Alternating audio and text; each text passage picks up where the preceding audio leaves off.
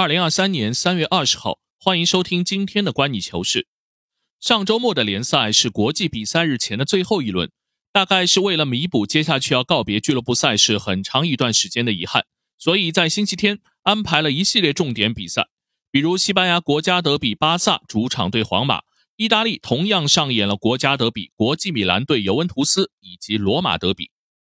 本来这应该是让球迷可以享受精彩比赛的时刻。但是这个夜晚，偏偏比赛本身成为了配角。大家记住的是一次次激烈的冲突，一张张红牌，以及一个个带来比赛结果改变的 VAR 判罚。先从意大利的两场比赛说起。国家德比，国际米兰主场零比一输给了尤文图斯，联赛遭遇了两连败。比赛里，科斯蒂奇打进了唯一进球，但这个进球发生之前，助攻的拉比奥停球时疑似的手球引起了 VAR 的介入。最后结论是进球没有问题。虽然尤文图斯本场比赛的场面应该也配得上最后的胜利，但是这个带来制胜球的判罚还是在赛后引发了争吵。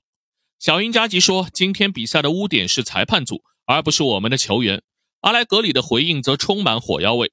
他说：“裁判的判罚不论好的坏的，我们都要接受。我们从不闹事，因为我们有教养。”另一场罗马德比，拉齐奥也是一个一比零战胜了同城死敌。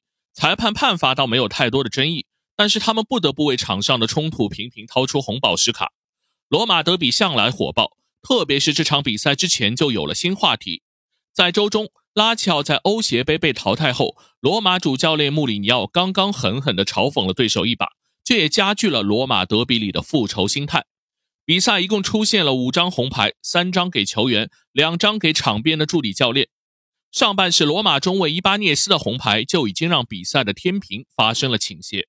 六十五分钟，扎卡尼为拉齐奥打进了唯一进球。比赛刚结束，两队球员照例又撕扯在了一起，裁判只好用红牌来停止纠纷。但怒火从场上延续到了更衣室，一场新的冲突又爆发了。一边是本场比赛停赛的穆里尼奥，一边是拉齐奥老板洛迪托，两个大佬互相开骂，直到被劝开。这就是意大利联赛，各方好像都不太注重怎么把一场比赛踢好，而是更愿意放大每一个冲突点，把媒体的目光聚焦到争吵、推搡、红牌。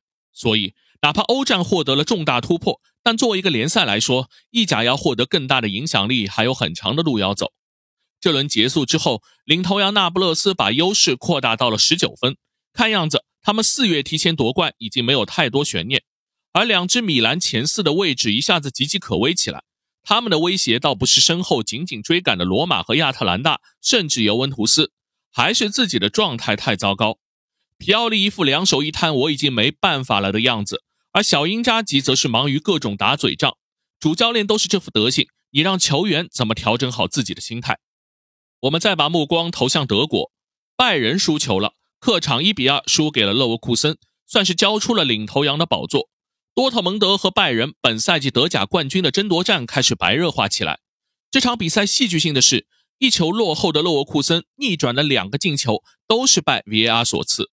勒沃库森的阿德利两次摔倒在禁区，两次都是裁判先判罚球员假摔，然后都是 VAR 进行了纠正，改判点球。这样一场完全由 VAR 主导结局的比赛也很少见。国际比赛日后重新开打的德甲，立即就将迎来拜仁主场对多特蒙德的天王山之战。德国足球可是好多年没有这么充满悬念的冠军争夺了，这场比赛绝对值得大家期待。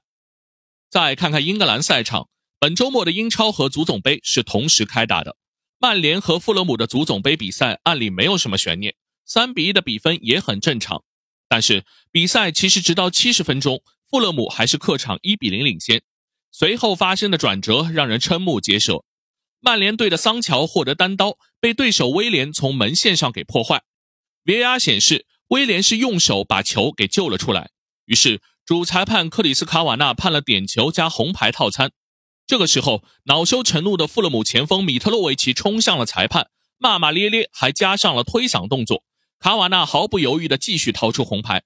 场边的富勒姆主教练马克席尔瓦也急了。冲着裁判大叫大嚷，第三张红牌，曼联一个单刀没进，换来对手三张红牌，这也是足球历史上罕见的剧情。曼联在进了点球后，一鼓作气完成了逆转。赛后，马克西尔瓦抨击裁判判罚尺度不一，上半时富勒姆禁区内被对手侵犯，VAR 却没有反应。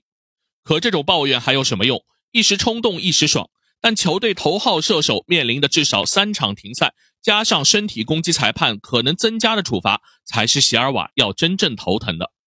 西班牙国家德比也没逃过裁判元素，巴萨先落后一球，但顽强的扳平，再到伤停补时第二分钟完成绝杀，实现与皇马三番战的第二场胜利。四月五号，他们还将在国王杯半决赛第二回合里第三次对决。皇马曾经在八十二分钟时一度由阿森西奥打进一球，超出比分，但这个球被 VAR 判定越位无效。赛后，安切洛蒂拿这个判罚出来说事儿，这确实有点故意找茬的味道。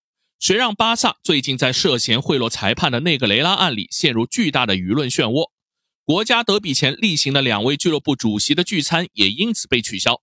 这个时候聚一下对巴萨有利的判罚，也算是安切洛蒂在蹭流量。不过，能顶住压力完成国家德比里的翻盘，哈维还是值得被肯定的。十二分的联赛领先优势已经差不多终结了本赛季西甲的冠军悬念。通过以上这些比赛的回顾，大家其实能感受到，这些比赛虽然主裁判成为了主角，但是其实真正的错判并不多。相反，倒是 VAR 的介入纠正了不少裁判肉眼产生的疏失。但是这个赛季，大家还是看到裁判和 VAR 越来越受到各方的质疑。在没有 VAR 的时候，许多细节并不会被这么放大来检验。但是有了清晰的技术后，VR 放大的每一帧画面和裁判的自由裁量权之间正产生越来越大的冲突。针对同样的画面，裁判判罚尺度不一，就会让他们的错误被不断放大，公信力不断被削弱。这当中当然还夹杂着不少有心的教练借题发挥，转移对自己球队糟糕表现的注意力。不得不说，技术进步下，裁判员这个工作是越来越难干了。好，以上就是今天的观你球事，欢迎大家订阅、评论、转发，我们下期见。